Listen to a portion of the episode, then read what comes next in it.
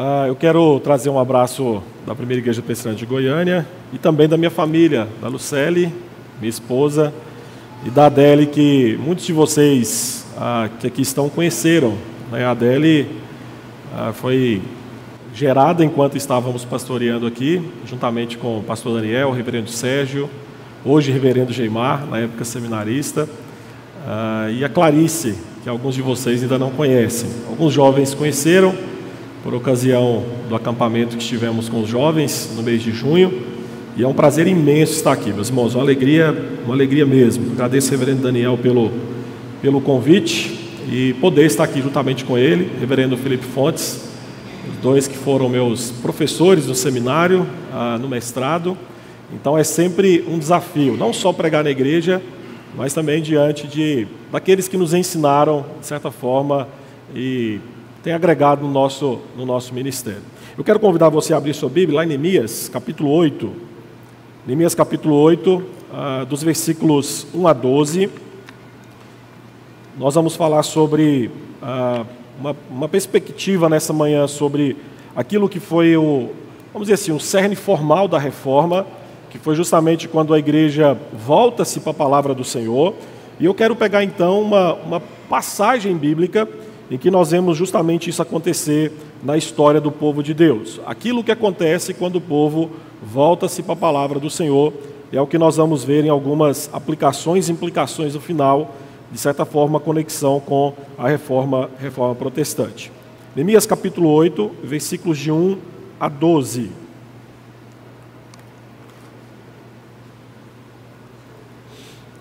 Deixa a sua Bíblia aberta nesse texto e daqui a pouquinho nós voltaremos a esse texto, estaremos lendo alguns versículos, explicando e ao final nós voltaremos com algumas, algumas aplicações.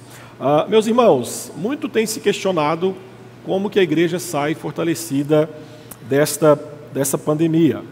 E eu confesso para os irmãos que, ao pensar sobre isso, eu digo aos irmãos que eu não sei se nós conseguimos ver a igreja sair tão fortalecida assim da pandemia como nós, como nós pensamos. Muito pelo contrário. Essa pandemia mostrou, de certa forma, a fragilidade espiritual na fé de muitos, de muitos crentes. Por exemplo, a pandemia revelou como que os nossos casamentos são frágeis. Quantos casamentos ruíram por conta justamente do convívio, ah, de certa forma, mais acentuado de alguns casais dentro de casa.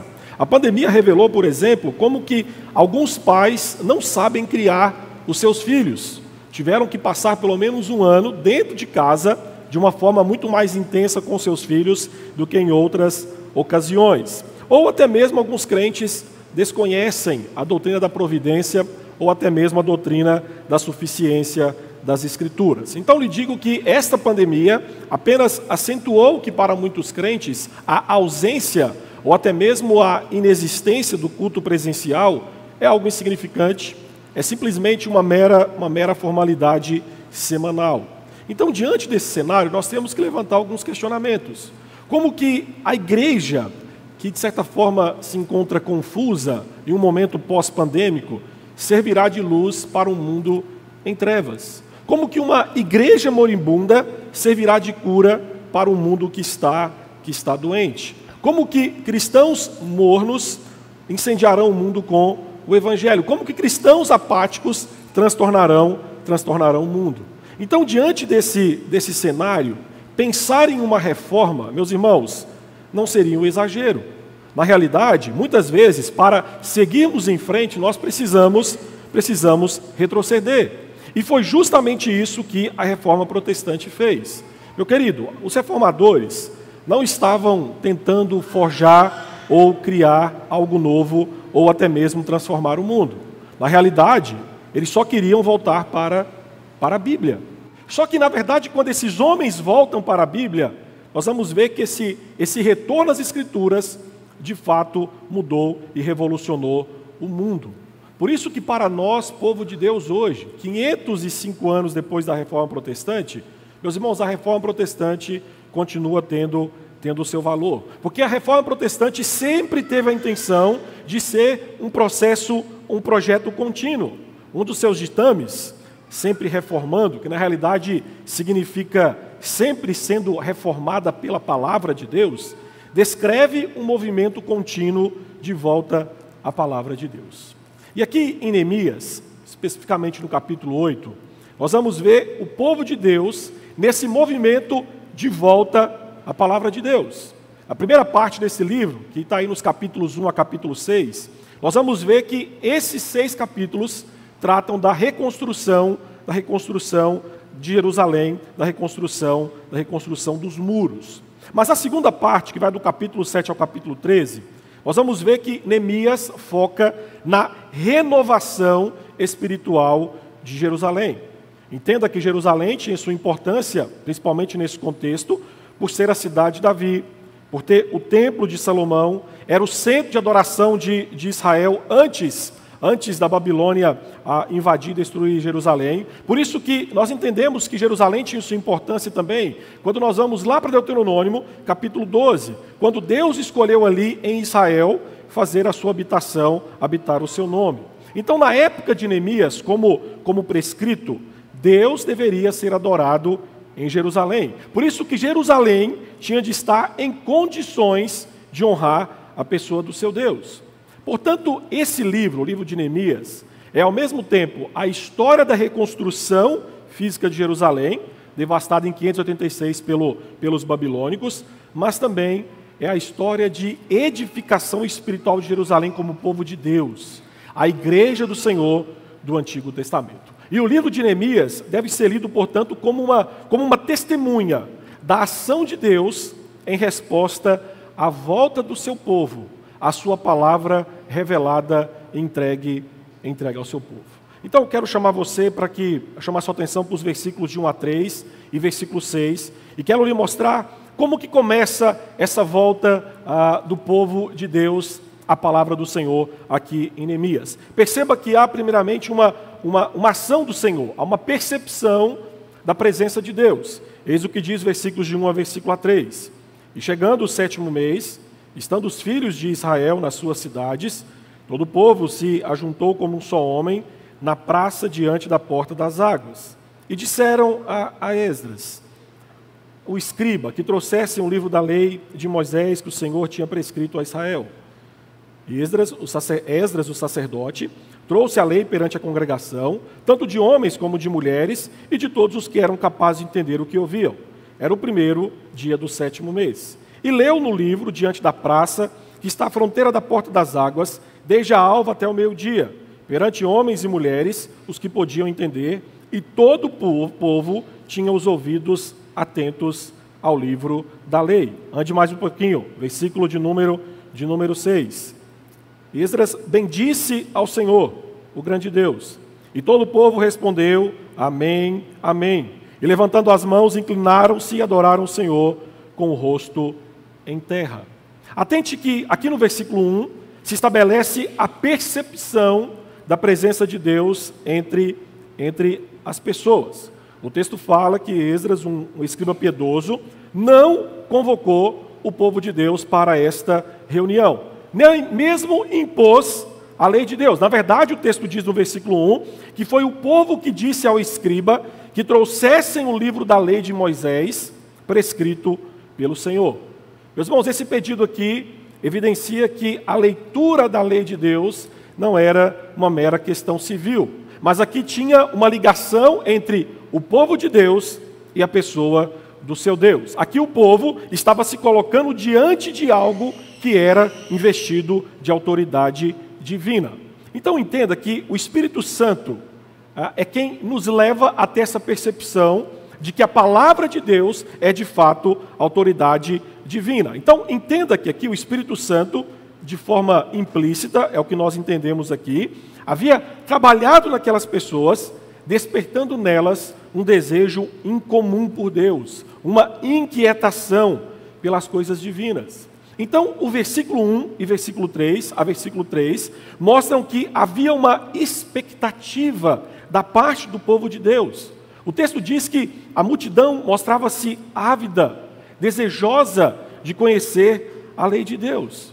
E eu lhe digo que esse desejo, esse desejo incomum por conhecer a palavra do Senhor, não tem outra fonte senão o próprio Deus movendo o coração do povo para reunir-se e ouvir a sua palavra. Meus irmãos, o que nós vemos na história descrita em Neemias é Deus assumindo o comando do seu povo. É o Senhor, de certa forma, que sempre esteve reinando sobre o seu povo, mas agora ele age de uma forma sobrenatural na vida e no coração do seu povo. Meus irmãos, o Senhor é aquele que, que visitou o seu povo, apropriando-se de sua atenção e manifestando a sua presença santificadoramente entre eles. E além disso, aí no versículo de número 6, você percebe que a reação do povo diante da oração do escriba Esdras fortalece essa ideia. Deus se manifestando entre o seu povo, porque o povo responde à oração do escriba levantando as mãos em adoração e mostrando o senso de necessidade, dizendo amém e amém. É verdade, assim, assim o seja. Além disso, entenda que a reação do povo aqui no versículo 6 deixa claro que o respeito que o povo tinha pelo livro não vinha porque o povo considerava esse livro como objeto de veneração, mas é porque esse povo, meus irmãos, entendia que era a palavra de Deus que estava sendo lida que estava sendo dita, e isso merecia, merecia o louvor.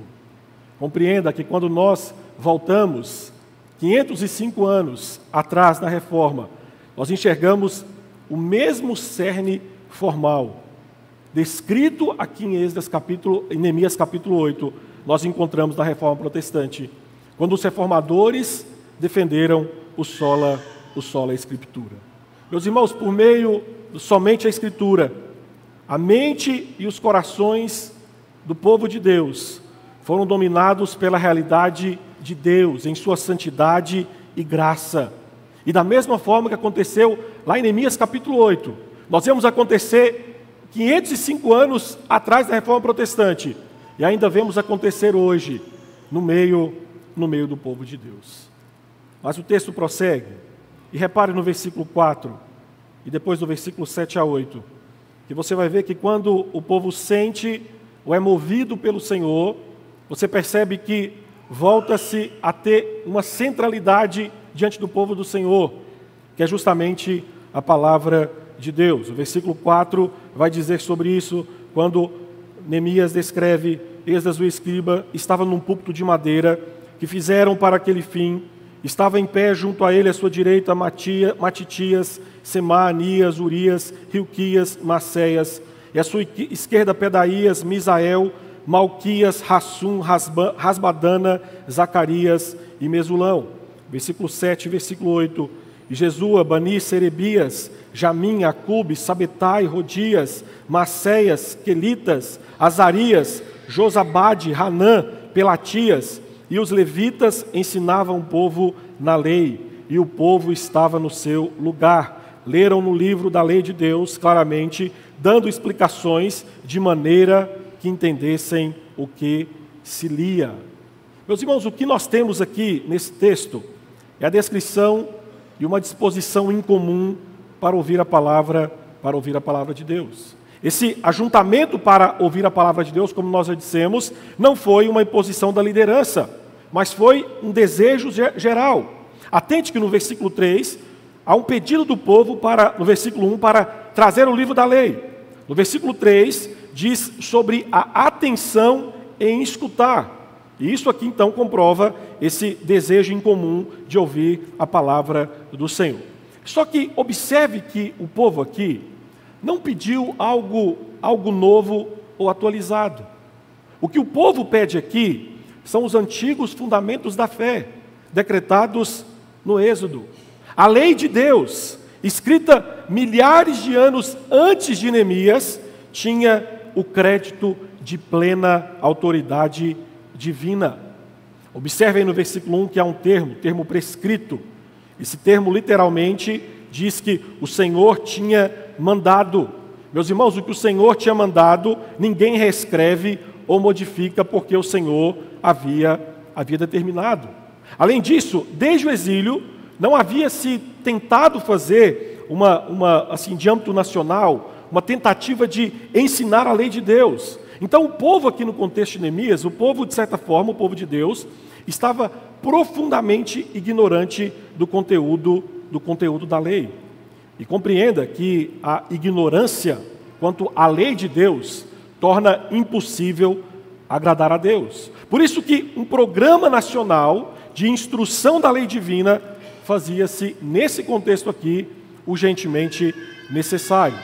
Então o escriba, o escriba Esdras, Esdras provavelmente pegou um rolo completo dos cinco livros da lei, de Gênesis a Deuteronômio, subiu em uma plataforma de madeira e passou então a ler diante, diante de todos. Compreenda que dificilmente o escriba Esdras leu ou explicou os cinco livros de Moisés nesse período. Talvez tenha se concentrado em explicar Deuteronômio, que era um resumo da lei, e tenha feito uma referência aos outros livros sempre que necessário.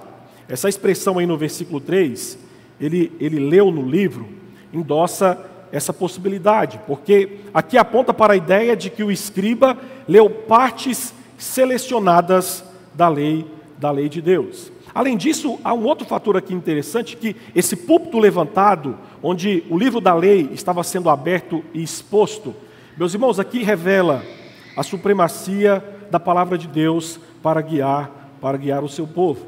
E segundo o versículo 3, se você percebeu bem a nossa leitura, o povo permaneceu atento desde a alva até o meio-dia, sem sair do lugar. O texto diz que não havia dispersão, não havia distração, não havia não havia enfado. As pessoas ouviam com atenção porque acreditavam firmemente que aquela mensagem era a revelação de Deus. E o, e o desejo pela palavra era tão intenso que, observe o versículo 7, diz que o povo permaneceu em pé durante seis horas, enquanto a lei era lida e explicada. Meus irmãos, durante seis horas, o povo permaneceu em pé, parado, ouvindo a Bíblia sendo pregada em hebraico, enquanto o povo falava em aramaico. Compreenda que o aramaico havia se tornado a, a língua popular durante o exílio. Por isso que aqui o escriba Esdras pregava e os levitas traduziam e explicavam para pequenos grupos sobre, a sua, sobre as suas orientações. O versículo de número 8, o termo claramente dando explicações, significa que a lei foi explicada ao povo numa linguagem que o povo podia, podia entender. Então, enquanto o escriba pregava em hebraico e os levitas traduziam e explicavam no aramaico, todos podiam entender e, ao mesmo tempo, aquela palavra era aplicada à sua própria, à sua própria vida. Meus queridos, aqui nós vemos a Bíblia sendo o anseio do povo. Um só povo se reúne diante da lei e, com os ouvidos atentos, reverentes, choram e se alegram com o ensino da palavra do Senhor. Mas volte para o versículo 9. Versículo 9, nós vamos ver qual que é a, a reação do povo quando a lei do Senhor é lida, quando a lei do Senhor é pregada quando a lei do Senhor é explicada e quando o povo entende o que a palavra do Senhor está tendo, sendo dita na sua, própria, na sua própria língua materna. Versículo 9 vai nos dizer justamente, justamente sobre isso. Neemias, que era o governador, e Esdras, sacerdote e escriba, e os levitas que ensinavam todo o povo lhe disseram: Este é dia consagrado ao Senhor vosso Deus, pelo que não prantieis e nem choreis, porque todo o povo chorava ouvindo as palavras da lei.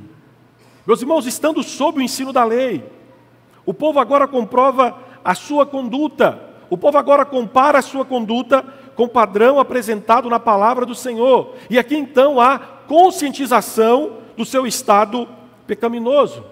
Quando o escriba, escriba leu a lei de Moisés, o povo aqui reconheceu quão longe de Deus estava os seus padrões e quão culpado eles eram aos olhos de Deus. E por que isso acontece? Entenda que o pecado é definido pela lei divina. O que define aquilo que é pecado e não é pecado é a palavra revelada do Senhor. Por isso que não pode haver verdadeiro senso de pecado ou conhecimento do motivo de algo consentir em pecado, sem o conhecimento, sem a audição da lei divina e uma resposta a ela. Ou seja, nunca se reconhece o pecado como pecado, a menos que seja visto como uma ofensa dirigida à pessoa de um Deus Santo. E a única maneira de vê-lo ou senti-lo como ofensa a Deus é enxergar as suas ações como contrárias à lei revelada e escrita de Deus. Por isso eu lhe digo que nós não deveríamos ficar ah, chocados quando a resposta do povo aqui ao ouvir a lei de Deus fosse vir, fosse vir as lágrimas. Meus irmãos, a palavra de Deus sendo pregada, a lei divina sendo exposta, era como uma espada que transpassava a consciência do povo. E esta, esta exposição da Bíblia redundou aqui em um intenso e profundo pesar. E foi, e foi tão intenso esse pesar que a liderança, o escriba e os levitas que instruíam o povo, interromperam a exposição da lei para lidar, para lidar com isso. Aquelas pessoas não eram, não era, não apenas, não apenas creram nas palavras da lei divina, mas lamentaram as desonras que cometeram contra Deus e contra, e contra a sua lei. E o fato é que a palavra de Deus, sempre que é pregada, sempre que é ensinada e há entendimento, ela traz quebrantamento, ela traz arrependimento, ela traz choro pelo pecado. Meus queridos, o verdadeiro conhecimento da palavra de Deus nos leva às lágrimas. Por isso que quanto mais perto de Deus nós nos encontramos, quanto mais perto da palavra nós nos encontramos, mais temos consciência de que somos pecadores. E aí sim, somos levados a chorar pelos nossos pecados. E eu lhe digo que uma das, das bênçãos de olharmos para a história da reforma protestante é que desde a reforma, nós passamos a enxergar a Bíblia como um sujeito e nós, que lemos a palavra do Senhor, como, como objeto. Quando o leitor, quando eu e você, quando nós nos envolvemos com a Bíblia, meus irmãos, a Bíblia, a Bíblia examina, a Bíblia nos analisa, a Bíblia nos estuda, isso resulta em uma transformação de vida para nós que temos contato com a palavra do Senhor. E o texto finaliza, versículos 10 a versículo 12 é quando então nós vamos ver como que o povo responde a mais uma reação do povo diante da lei do Senhor sendo lida. Você vai ver que aqui nos versículos 10 a 12 há alegria pela restauração divina. Versículo 10 disse: Disse-lhes mais: Ide, comei carnes gordas, tomai bebidas doces e enviais porções aos que não têm nada preparado para si, porque este dia é consagrado ao nosso Senhor. Portanto, não vos entristeçais porque a alegria do Senhor é a vossa força. Os levitas fizeram calar todo o povo, dizendo: Calai-vos, porque esse dia é santo, e não estejais contristados. Então todo o povo se foi a comer, a beber, a enviar porções e a regozijar-se grandemente, porque tinham entendido a palavra, as palavras que lhes foram explicadas. Aqui, Esdras e, e os levitas instruíram o povo a parar de chorar por seus pecados e a se alegrarem no Senhor e celebrarem, celebrarem um banquete. Versículo 10 a versículo 12, nós temos aqui uma, uma descrição daquilo que Levítico 3 fala como oferta, oferta pacífica. Essa oferta era acompanhada por uma refeição familiar e tinha como objetivo celebrar uma bênção recebida da parte do Senhor. Então o povo aqui estava nos dias de celebrar a festa dos tabernáculos. Logo depois você vai ver a partir do versículo 13 que é descrito isso. Você então tem que entender que esta festa vem após o dia da expiação. Ou seja, primeiro vem a convicção do pecado, depois a purificação e em seguida a celebração. Por isso que pela lei de Deus, o povo aqui em Neemias capítulo 8 estava vivendo dias sagrados e que segundo o Levítico merecia ser ser celebrado. Eles estavam aqui vivendo dias separados por Deus para um propósito específico alegria pela libertação divina do cativeiro. Assim, o banquete de Neemias foi uma, uma ação de agradecimento por quem Deus era e por aquilo que Deus havia feito, havia feito pelo seu povo.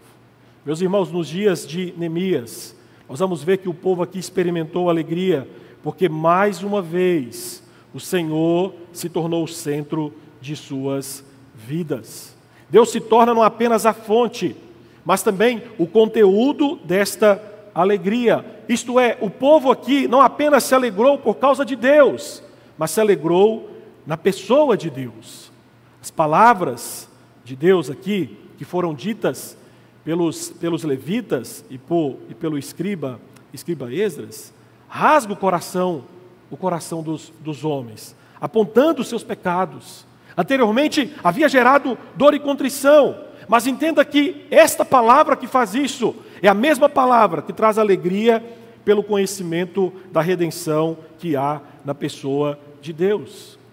Meus queridos, Deus aqui chama o seu povo para a celebração de uma nova vida.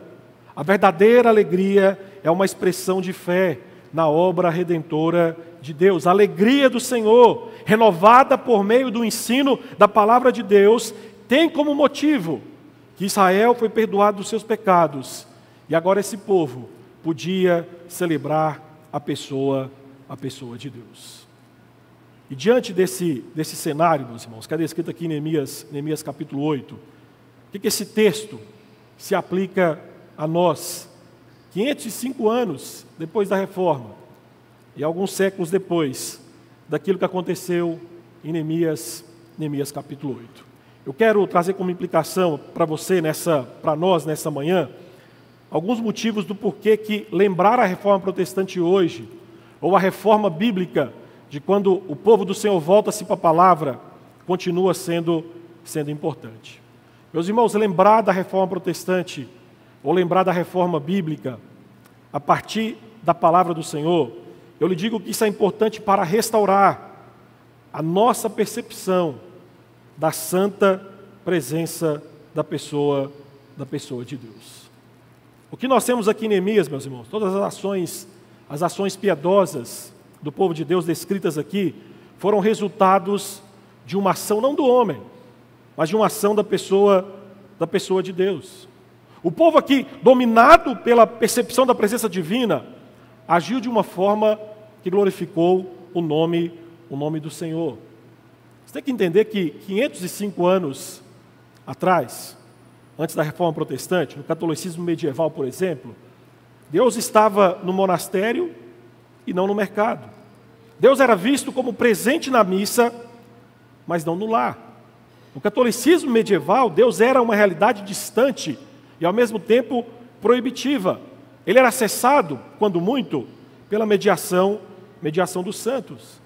Entretanto, a partir da reforma protestante, por causa da justificação pela fé, meus irmãos, Deus não foi visto mais como distante, porque passamos a entender que Cristo nos leva a um relacionamento pessoal com a pessoa de Deus. Agora Deus está perto do seu povo. Deus, através de Cristo, dá as boas-vindas para o seu povo. E aqui eu quero te dizer que, para nós, Deus é a realidade mais importante do universo.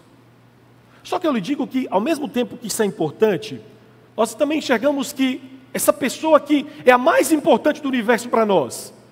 É quase que completamente ignorado. E se não é ignorado, ele é provavelmente menosprezado e não reverenciado. Meus irmãos, atente. Atente como que nós somos, em grande em grande parte, pouco entusiasmados com a pessoa de Deus, com a Sua palavra, com o seu povo, com o dia do Senhor, com o culto que nós apresentamos ao Senhor. Como povo de Deus, infelizmente, nós, nós carecemos de uma, de uma poderosa visão de Deus, nós precisamos ter uma percepção muito mais profunda da majestade e santidade e santidade de Deus. E nesse aspecto, meu querido, eu lhe digo que como, como eu desejo ver a pessoa de Deus conduzindo todos nós crentes a uma percepção muito mais aguda e viva da Sua presença. E eu lhe digo que quando isso acontecer, quando Deus fizer aquilo que ele fez lá em Neemias capítulo 8 conosco aqui estamos, eu querido, eu lhe digo que Deus se tornará o tema da maioria das nossas conversas.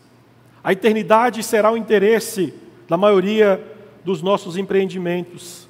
Crentes desviados serão restaurados, crentes nominais se converterão de fato, a oração se tornará a alegria dos crentes, a pregação centrada na palavra causará impacto na vida dos crentes que dominicalmente se colocam diante da presença do Senhor.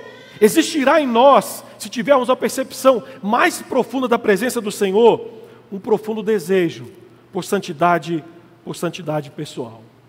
Eu lhe digo com todo, toda a certeza do meu coração, meus irmãos, que se por um minuto se por um minuto, apenas por um minuto, nós tivéssemos uma, uma, uma percepção profunda da presença de Deus, é certo que isso mudaria a nossa realidade e o nosso cristianismo e o nosso cristianismo para sempre. Mas além disso, por que é importante pensar em uma reforma hoje? Por que é importante falar da reforma protestante 505 anos depois do que isso aconteceu? Meus irmãos, para voltar a ter apetite pelas velhas e eternas verdades, verdades do Evangelho. Aqui em Neemias, meus irmãos, quando os líderes colocaram a palavra de Deus em primeiro lugar na vida do povo de Deus, quando a palavra do Senhor começou a ser pregada e ensinada, percebe-se claramente que o povo percebeu que precisava ser regido, regido por ela. Meu irmão, nós cantamos nessa manhã que a Bíblia deve ser sempre o guia da igreja. Sempre. Ela e somente ela tem autoridade inegociável dentro da comunidade de Deus. Só que eu lhe digo que tristemente, tristemente, muitos cristãos não entendem o lugar e a importância da Bíblia em sua vida, em sua vida diária. Às vezes eu, eu percebo que nós, às vezes, defendemos com unhas e dentes nas redes sociais, por exemplo, a Bíblia, a Bíblia como palavra de Deus. Só que no dia a dia, nós nem sempre a tratamos, a tratamos como tal. Cá entre nós, como que nós podemos dizer que a Bíblia é a palavra de Deus, se nós a deixamos empoeirar em nossas casas pela falta, pela falta da leitura? Como que nós amamos essa palavra se estamos sempre apressados em fazer as nossas, as nossas devocionais? Como que a Bíblia é central para a nossa vida? Se para nós hoje parece que o sermão, quanto mais curto, ele é melhor. Eu lhe digo que a experiência do povo de Deus em Neemias ressalta uma das razões pelas quais precisamos continuamente do ensino da palavra de Deus. Meus irmãos, nós vivemos numa época que tantas ideias transitam pela nossa mente a cada dia, que verdades essenciais e importantes caem no esquecimento. E quando nós somos continuamente expostos ao ensino da palavra de Deus, nós somos lembrados dos princípios bíblicos eternos e absolutos que devem guiar e conduzir a nossa, a nossa vida. É certo que a Bíblia convence, a Bíblia muda, a Bíblia orienta vidas. A palavra de Deus, quando é lida e pregada fielmente, ela tem o poder de confrontar o coração do homem, mas tem o poder também de transformar vidas. Mas eu lhe digo que, assim como acontece desde o Éden, a primeira tentação não foi do diabo no Éden, não foi, não foi sobre dinheiro, não foi sobre sexo, mas foi duvidar, foi levantar dúvidas acerca da veracidade, da autoridade da palavra de Deus. Meus irmãos, nós vivemos hoje dias em que pastores têm ensinado que a Bíblia não é suficiente, que a Bíblia não é inerrante, que a Bíblia não é infalível. Outros defendem que precisamos atualizar as Escrituras, porque para alguns assuntos da pós-modernidade a Bíblia está ultrapassada.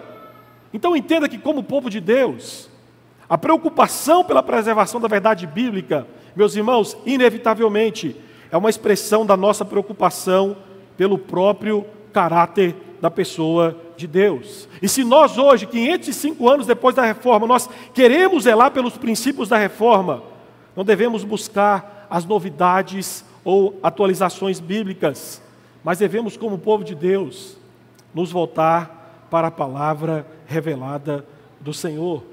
A igreja não precisa atualizar aquilo que é atemporal. A igreja precisa é voltar-se para aquilo que foi prescrito e entregue pelo Senhor Deus em Sua palavra. Então eu lhe digo aqui, por amor à sua vida, por amor à sua eternidade, não dê ouvidos a pregadores que querem atualizar a Bíblia.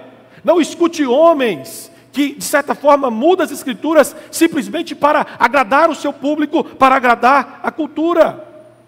A reforma bíblica, meus irmãos, é sempre fundamentada na restauração da reverência da palavra de Deus. E eu lhe digo 505 anos depois da reforma protestante, que a reforma protestante nos legou o amor e a submissão à autoridade das Escrituras. Meu irmão, nós precisamos fazer a oração que muitos no passado fizeram e que nós precisamos fazer continuamente: Senhor, dai-nos fome, Senhor, dai-nos sede da tua palavra, porque sabemos que qualquer reforma verdadeira, seja na igreja, seja, seja no Estado, na sociedade ou em nossas vidas, emana da tua palavra revelada e entregue a nós. Mas eu penso com você ainda sobre uma, uma terceira e penúltima implicação desse texto para nós. Por que, que é importante relembrarmos da reforma protestante hoje? Para termos corações que choram pelos nossos, pelos nossos pecados. Meus irmãos, Neemias nos mostra que não pode haver progresso moral genuíno sem o reconhecimento, sem a tristeza, sem o afastamento do pecado. E uma das evidências de transformação de quando um povo se volta para as Escrituras é uma, é uma profunda consciência do pecado e a tristeza, e a tristeza por causa dele. Nós temos um exemplo bíblico disso em Nínive, em resposta à pregação do profeta Jonas. Após o profeta pregar a palavra de Deus, você percebe que o próprio rei declarou o jejum e se vestiu de panos de saco, para que todos voltassem em arrependimento diante da pessoa de Deus. Meu querido, a exposição fiel das Escrituras, por intermédio não daqueles que pregam, mas por intermédio da ação do Espírito Santo, desperta a consciência, leva os ouvintes a uma genuína tristeza pelo pecado cometido contra um Deus, um Deus santo. O puritano do passado dizia que aqueles que vêm a Deus sob a luz mais clara se abominam na mais profunda humildade.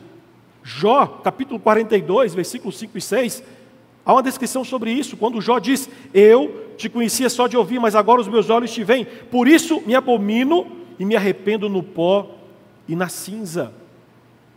Compreenda, meu irmão, que arrepender não é simplesmente derramar algumas lágrimas em oração.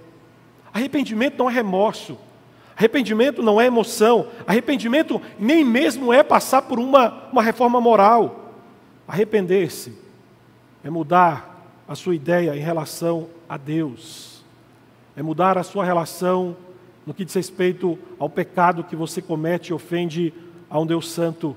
É você ter percepção que esse Deus santo não se agrada do pecado que você comete, porque você o ofende e ofende profundamente.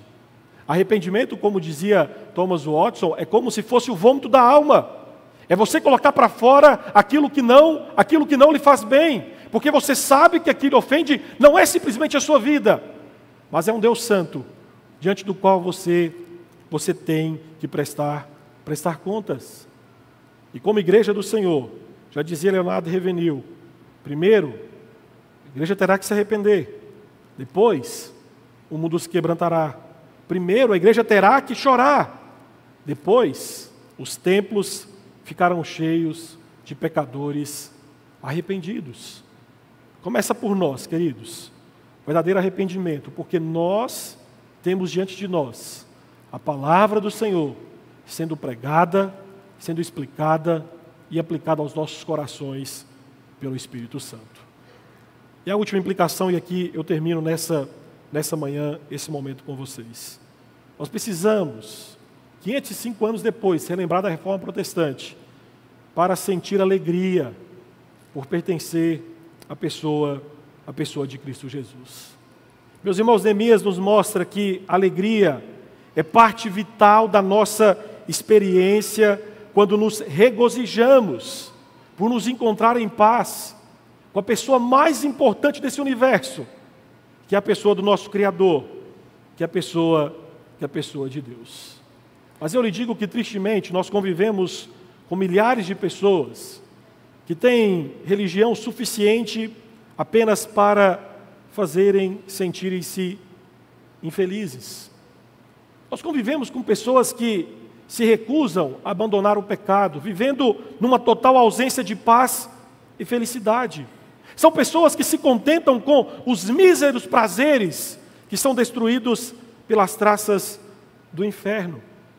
Contudo, como Neemias nos mostra, a tristeza pelo pecado e a alegria do perdão e da segurança do amor de Deus não se acham em outro lugar, porque o Deus que convence o homem do pecado é o Deus da misericórdia, da misericórdia que salva.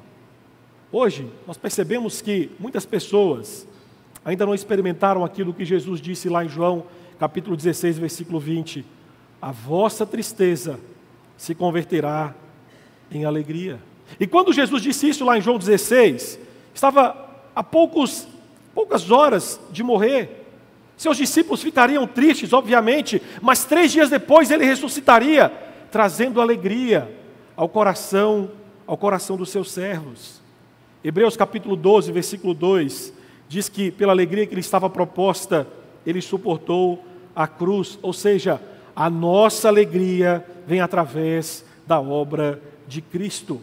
Meu irmão, os sofrimentos, os sofrimentos de Cristo, quando nós cremos em Cristo, quando nós cremos na Sua obra, removem o nosso pecado, remove de sobre nós a ira de Deus e nos leva até a pessoa de Deus, justamente para desfrutar da alegria salvadora que Ele nos proporciona. Quando alguém se submete ao senhorio de Cristo, esse sim experimenta alegria verdadeira. A conversão faz com que alegria do Senhor seja, seja a nossa força. Logo, se nós não achamos satisfação e alegria em estar unidos a Cristo, então, de certa forma, não há salvação. João capítulo 16, versículo 22, Jesus faz uma promessa: Outra vez vos verei, e o vosso coração se alegrará, e a vossa alegria ninguém poderá tirar. Esta alegria indestrutível, diz Jesus aqui em João capítulo 16, se deve a outra vez vos verei. Meus irmãos, ele ressuscitou dos mortos, ele está vivo, e através da obra do Espírito Santo está conosco. A sua alegria não pode ser tirada de nós, porque ele não se aparta de nós, e por causa dele, por causa dele, nós desfrutamos da presença de Deus. E como diz o salmista lá no Salmo 16, a plenitude, a plenitude de alegria. Meu irmão, desde a reforma protestante, nós temos aprendido que aqueles que aceitam que Deus nos salva só por Sua graça, encontram nessa mensagem libertação inefavelmente doce. Lutero, ao descobrir isso, bradou com toda alegria: sentir ter nascido de novo e entrei no próprio paraíso por portas escancaradas. O que faz do Evangelho ser uma notícia que transforma a tristeza pelo pecado cometido contra Deus em risos de alegria pela redenção, é estarmos unidos à pessoa de Cristo Jesus. Então entenda que quando o Evangelho é pregado com fidelidade, ele entristece a nossa consciência, mas ao mesmo tempo nos leva a provar a doçura da obra redentora de Cristo Jesus. Então, logo, estar, estar unido a Cristo é ser participante com Ele e nele da alegria eterna e sempre crescente através da comunhão com a sua, com a sua pessoa. William Tyndale, um dos pós-reformadores, disse que quando, quando foi confrontado com o Evangelho e quando se entregou a Cristo por obra salvadora de Cristo Jesus, ele disse: Alegres, felizes e jubilosas novas que alegram o coração do homem, que o fez, que o faz cantar, que o faz dançar, que o faz saltar de alegria. Eu quero finalizar dizendo para você aquilo que Mateus 25, 21 diz. Eu acredito ser o anseio de todos nós que aqui estamos e que precisamos ser relembrados disso constantemente. Mateus 25, 21, Jesus nos fala que as portas da eternidade, Ele dirá: entra no gozo do teu Senhor. Meus queridos, falar da reforma protestante hoje é relembrar uma verdade que muitas vezes é esquecida por nós, que a palavra do Senhor nos fala que com Cristo é um eterno banquete, banquete de alegria. E que essa alegria que transborda através das páginas das Escrituras possa de fato redundar em nosso coração, por entendermos quem somos e quem nós estamos sendo trabalhados para ser parecidos cada dia mais, que é a pessoa bendita do nosso Redentor e Salvador Jesus Cristo. Vamos orar? Vamos ficar em pé? Vamos falar com Deus?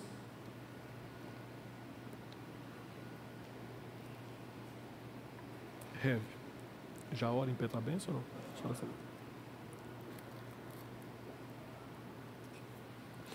Senhor Deus, nós damos graças ao Senhor por essa manhã. Obrigado, Pai Santo, não por nós, mas pelos méritos benditos de Cristo Jesus, pela ação do Senhor na vida do teu povo, que ao longo das eras tem se voltado para a tua palavra. E por meio da tua palavra, o Senhor tem despertado a consciência do pecado o Senhor tem santificado, o Senhor tem restaurado, o Senhor tem transformado. E nós hoje que aqui estamos, celebrando o teu santo nome com alegria no coração, porque pertencemos a Cristo Jesus. O fazemos, Pai Santo, porque somos um povo, conduzidos, guiados pela tua palavra. Pedimos ao Senhor que possamos ser como o povo descrito em Neemias, como o povo que o Senhor, Pai Santo, nos mostra na tua palavra como Pai Santo aquilo que a reforma protestante nos legou. Um povo centrado na palavra revelada do nosso Deus, do nosso Redentor e do nosso Salvador Jesus Cristo. Nos ajude, Pai Santo, a ser esse povo, um povo que é apegado à tua palavra, por zelo, por amor, por reverência e por entender que ao ouvir a tua palavra, que ao ler a tua palavra, que ao aprender sobre a tua palavra, nós estamos aprendendo sobre o Deus bendito, sobre o Deus maravilhoso sobre o Deus que nos salvou e o Deus que tem nos preparado para morar eternamente em suas moradas, em suas moradas celestiais. Nós assim pedimos e oramos em nome de Cristo Jesus. Amém, Senhor.